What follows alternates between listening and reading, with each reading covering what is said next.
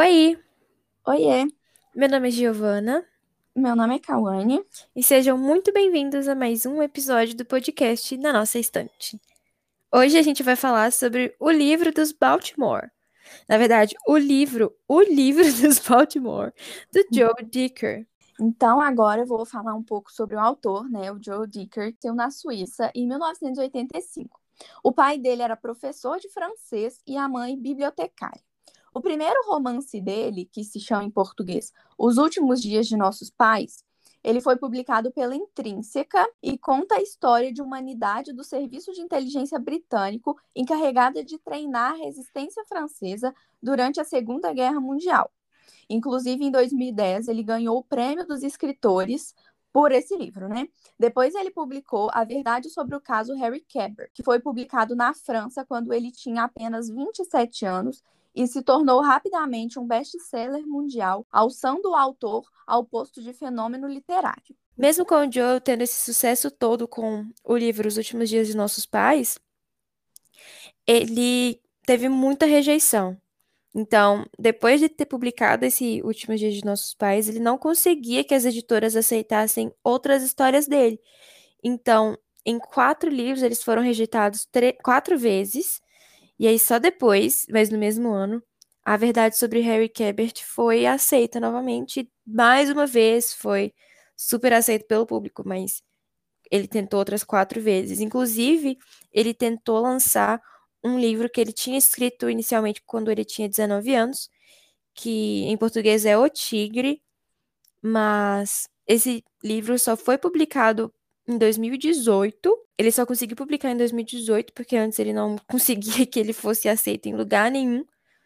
E agora ele só foi lançado em espanhol e em francês. A gente não achou outras traduções, não achamos em inglês. Inclusive, estamos pensando em fazer Duolingo de espanhol para ficar 100% fluentes em espanhol para conseguir ler esse livro.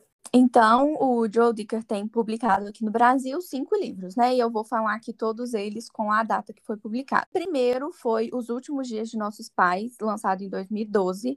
Depois veio A Verdade sobre o Caso Harry Cabert, também lançado em 2012. Depois, O Livro dos Baltimore, que é o livro que a gente vai falar aqui hoje, que foi lançado em 2015. Depois veio Desaparecimento de Stephanie Myler, que foi lançado em 2018. E por último, O Enigma do Quarto 622, que foi lançado ano passado, em 2020. Nos livros do Joe Dicker, a gente tem o costume de ver um nível de detalhes muito grande. Então, a gente vê o início, meio e fim de toda a história e nenhuma ponta solta. No livro dos Baltimore, a gente tem o personagem que é basicamente o narrador de tudo, que é o Marcos. Então aqui a gente tem a história da família do Marcos, que são os Goldman que moram em Baltimore. Então a gente tem a história toda deles aí, belezinha, papapá, a história de como ele se tornou a pessoa que ele é hoje. E o livro A Verdade sobre o caso Harry Cabert, a gente tem o Marcos adulto. E a gente não necessariamente precisa ler os dois livros para poder entender a história, eles foram lançados de forma independente, mas o Joe Dicker deixou a entender em algumas entrevistas que isso será uma trilogia em algum momento. Não está sendo foco de escrita nele, dele nesse momento agora, mas ele tem pretensão de fazer isso uma trilogia, então vai vir um terceiro livro. Provavelmente também teremos o Marcos aí como personagem principal, mas você não precisa ler todos eles para entender essa história, porque pelo que eu tenho entendido, cada livro tem um objetivo. O livro da verdade sobre o caso Harry Cabert está investigando um assassinato. No livro dos Baltimore tem a história de vida da família. Então, assim, não preciso ler tudo. Não tenho nem pretensão de, de escrita desse próximo livro, mas eu já tô assim, super ansioso para ler. Então, aqui dando uma sinopse, a Giovanna já falou bastante, né, sobre o livro, mas só para vocês entenderem melhor, assim. Então, a gente tem o personagem principal, que é o Mar Marcos Goldman, e ele vai contar um pouco a história de vida dele. Então, ele teve uma infância e uma juventude inesquecível. Ele passava a maior parte do tempo em Baltimore, ao lado dos primos e dos tios, que era a, era a parte bem sucedida da família, e que ele admirava muito, que eram os Goldman de Baltimore. E ele fazia parte dos Goldman de Montclair, ele, a mãe e o pai. Mas aparentemente a felicidade não durou muito tempo, porque ele está sempre falando sobre o dia do drama. E o livro vai girar um pouco em torno disso, dele contando, né, a infância, a juventude, até chegar esse drama que a gente não sabe o que é. Então a gente tem o personagem principal, que é o Marcos, os tios dele, né, que no caso é o Sol Goldman e a tia é a Anita Goldman, e nós temos os dois primos dele que têm a idade bem próxima da dele, que é o Woody Goldman e o outro primo, que é o Healy. Eu acho que é assim que pronuncia, mas eu não tenho certeza. Então, é, a gente vê mais esses primos e os tios. A gente nem vê muito a mãe e o pai dele. Porque toda a oportunidade que eles tinham de ir para casa do, dos primos e dos tios de Baltimore, ele ia. Então a gente, os pais dele ficam um pouco de lá. E o Marcos, ele é um escritor muito famoso, né? Então ele no começo do livro ele está escrevendo um livro, mas é isso, então a gente vê bastante assim a história da família. É, é um livro assim, a gente eu, não, eu só li dois livros do Joel, né? O Enigma do Quarto e esse livro, e esse livro tem, tem uma pegada diferente, né? É mais a história da família, apesar de ter esse mistério, né? De que drama que é esse, o que, que aconteceu com essa família perfeita e tudo mais. A história inteira gira em torno desse drama. Então, apesar de ser um romance, vira ser, acaba sendo um suspense, porque o tempo inteiro o Marcos fala: Ah, isso foi dois meses antes do drama. Exatamente cinco anos antes do drama. Mas essa cena aconteceu duas semanas depois do drama. E a gente fica assim, meu Deus do céu, que drama é esse? Drama com letra maiúscula ainda que drama é esse? Pelo amor de Deus. Então, assim, a gente fica nervoso para saber o drama, mas o drama em si é tipo assim, três páginas, sabe? Comparado com o livro inteiro. Apesar de que o drama ele influencia em toda a história, né? Mas o suspense para chegar no drama, eu acho que é mais, até mais interessante que o drama em si. Porque rola muita coisa para chegar no drama e as consequências do drama.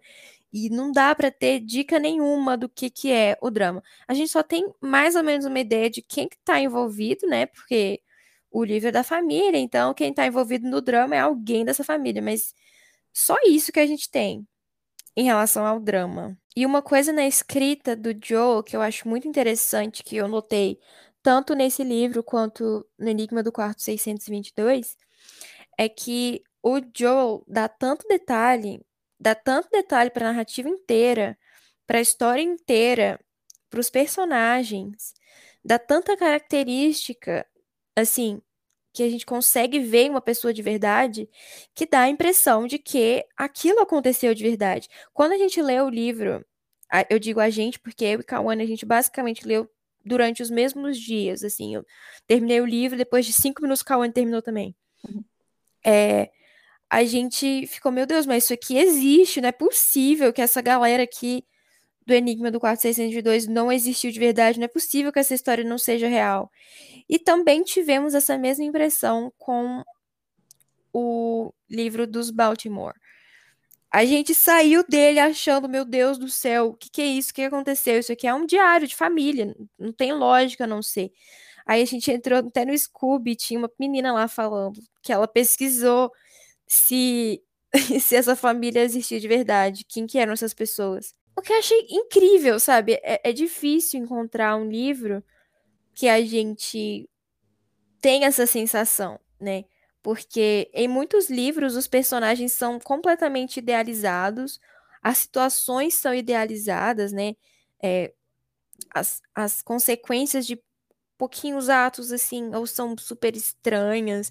Enfim, sempre tem alguma coisinha, né? Alguma coisinha de fantasia, ou alguma algum momento de sorte ou muito azar que dá para se identificar, mas a gente sabe que aquilo é um personagem. Nesse livro é, é, é engraçado, parece que a gente está lendo um diário de alguém, um, um, Twitter de alguém, sabe? Um Twitter muito específico de alguém, mas um Twitter. É, eu acho isso muito, muito incrível da, da escrita do Joe. Eu espero que seja assim nos próximos livros também. Principalmente o caso do desaparecimento de, da Stephanie Meyer, que assim, eu tô doida pra ler ele. Mas pela premissa das histórias, eu tenho certeza que vai ter essa mesma pegada. E é o tipo de autor que a gente não precisa se preocupar em criar falta de expectativa, né, em relação à escrita, porque uma leitura nossa foi boa, foi muito boa, a gente já sabia que a próxima seria boa, mas eu, particularmente, não estava com tanta expectativa. Já pensando, né, putz, eu não vou botar expectativa no autor que eu só li um livro. A leitura foi incrível, mas não vou botar tanta expectativa. E assim, cumpriu a expectativa. Eu acho que eu não ter botado expectativa foi até bom, sabe? Porque aí me surpreendeu de uma forma bastante legal. E eu acho isso incrível, de que não tem problema é, criar expectativa. Aqui a gente não vai ter coração partido criando expectativa. Nós vamos ser, como é que fala? Presenteados com uma linda história. Independente da expectativa que a gente cria. E isso de achar que é uma história real é muito louco mesmo. Eu acho que ainda mais pelo fato do personagem principal ser um autor de um livro e o Joe Dicker também ser, eu acho que você termina pensando, cara, ele tá falando da vida dele. Não é possível. Parece que ele tá falando dele mesmo, mas essa não é a história da família dele. Ele realmente inventou isso, só que ele inventou de uma forma tão incrível que parece que ele tá contando a história de vida dele. Parece que tudo que aconteceu com o Marcos aconteceu com ele, mas não foi. E eu acho que é muito legal, assim, como ele desenvolve os personagens, que ao mesmo tempo que você tem a sensação de que é uma família perfeita, você vê também que não é muito bem assim. Né? Então, eu acho muito legal isso, como é que ele faz o personagem realmente. Por isso que eu acho que a gente tem essa sensação de que é uma pessoa de verdade, porque é muito humano. As pessoas têm, é, né, entre aspas, qualidades, defeitos, e ele mostra isso muito bem. Nisso que a Kawane comentou, é, da gente ver que, apesar de aparentar ser uma família perfeita, tem as características que fazem com que a família não seja perfeita. Eu acho legal a gente observar que o livro ele é a história da família, né? Então não é um acontecimento de dois meses ali isolado e acabou a história. Não, é a vida inteira do Marcos como pessoa que observa a vida dos outros e que guarda as memórias da família. Então, de início a gente. Eu não tô dando spoiler nenhum, tá? De início a gente tá vendo a família perfeita e no desenvolver da história a gente consegue ver algumas coisas que não são exatamente aquilo que deveria acontecer, ou os defeitos, né, que, que fazem com que o drama no final aconteça. Mas eu acho legal a gente observar que de início a gente tem o Marcos jovem, criança, vai crescendo, adolescente, jovem adulto, adulto e hoje em dia. É, a visão de uma criança muitas vezes é idealizada. Então, o Marcos, como sendo uma criança do lado humilde da família, tendo os tios preferidos, que são os tios ricos, com os primos queridos dele, que são os melhores amigos dele, ele tem uma visão muito idealizada, né? Assim, não, a família é perfeita, eles são incríveis, nenhum defeito, zero defeitos. Reis do mundo. E aí, quando ele vai crescendo, tendo mais consciência de vida, mais consciência de si próprio, mais consciência de tudo, aí que a gente consegue ver os defeitos, né? E eu acho que a gente sente isso na nossa vida mesmo. É, a gente cresce e o nosso senso crítico aumenta. E quando o nosso senso crítico aumenta, a gente vê que nem tudo é tão perfeito assim. Eu acho legal a gente pensar nesse detalhezinho. Porque dá para ver a diferença das memórias do, do Marcos de quando ele tinha 10 anos, até um curto período de tempo mesmo, quando ele tinha 10 anos, para quando ele tinha 20 anos.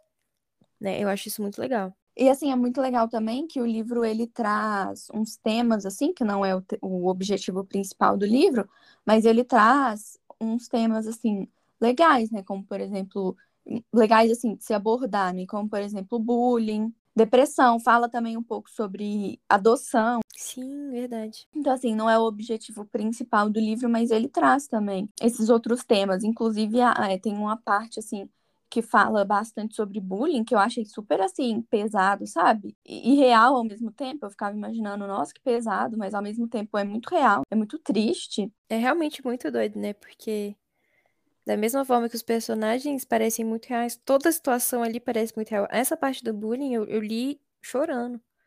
Não aguentei, eu tive que parar. É muito pesado. É muito pesado. E tudo que é escrito são para desenvolvimento da história do personagem. Naquele momento, ou dos todos os personagens, no caso. Então, assim, não tem nada para encher linguiça, sabe?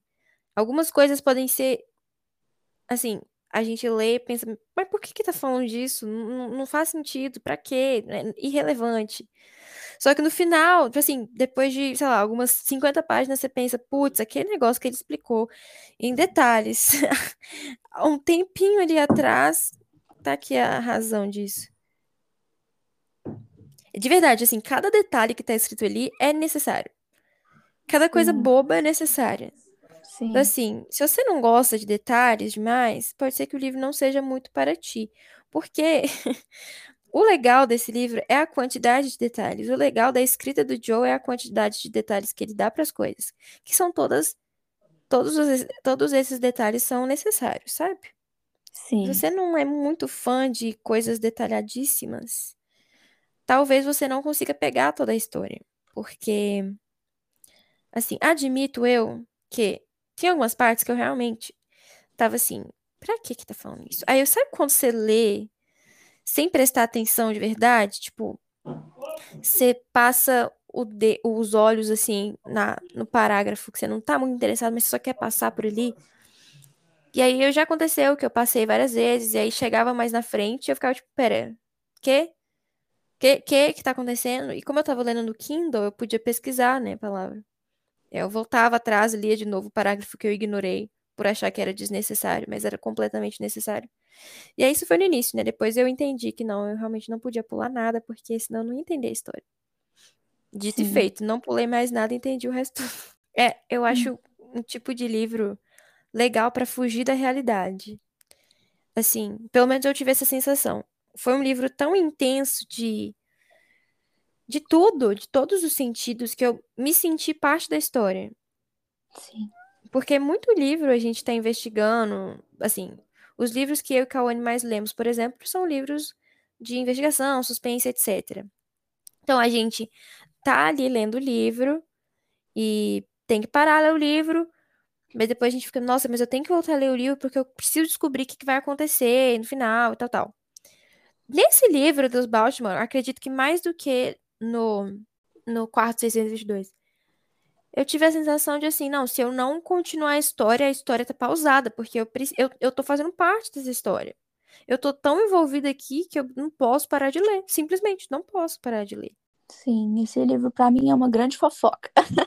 É como É. se ele, tipo, chegasse pra mim e falasse, Cauane, senta aí, deixa eu te contar uma história. E aí ele estivesse fofocando sobre a família dele pra mim, eu senti que eu tava ouvindo uma grande fofoca. É Tipo, verdade, né? É como se eu conhecesse o Marcos, ele falasse, nossa, sabe aquele meu tio que casou com aquela minha tia? Então, aconteceu isso, isso, e isso, e eu, tipo, "Ah, é mesmo? Nossa, chocada, menino. sabe? Uma grande fofoca. É exatamente assim, né? Então é isso, gente. Espero que vocês tenham gostado do episódio. Eu recomendo muito ler esse livro. Incrível, eu dei cinco estrelas, favoritei, porque eu gostei muito. Espero que vocês tenham gostado do episódio. E o próximo livro que vamos falar aqui no nosso lindo podcast é Eu Estou Pensando em Acabar com Tudo, do Ian Reid. Eu acho que esse nome já é um pouco familiar para muitos de vocês, porque a Netflix lançou um filme deste livro, eu acho, acredito que no final do ano passado. Então, assim, sensacional. A gente leu o livro em uma sentada só. O filme, sensacional, mas a gente vai falar sobre ele no próximo episódio. E é isso. Um beijo. Beijos!